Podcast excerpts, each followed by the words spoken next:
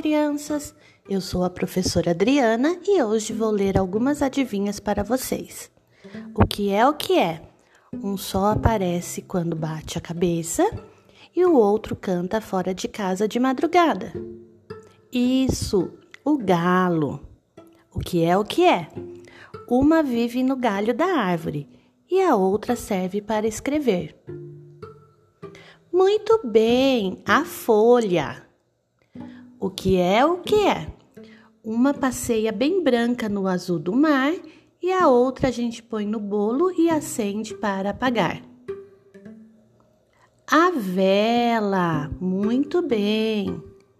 O que é o que é? Um fecha a roupa do meu irmão, o outro é o começo de flor no chão. Isso, o botão. O que é o que é? Uma fica dobrada na minha camisa, outra na minha boca para dar dentada. A manga, muito bem. Essas adivinhas vocês vão encontrar no livro Muitos Textos, Tantas Palavras, nas páginas 36 e 37. Um beijo, até segunda-feira!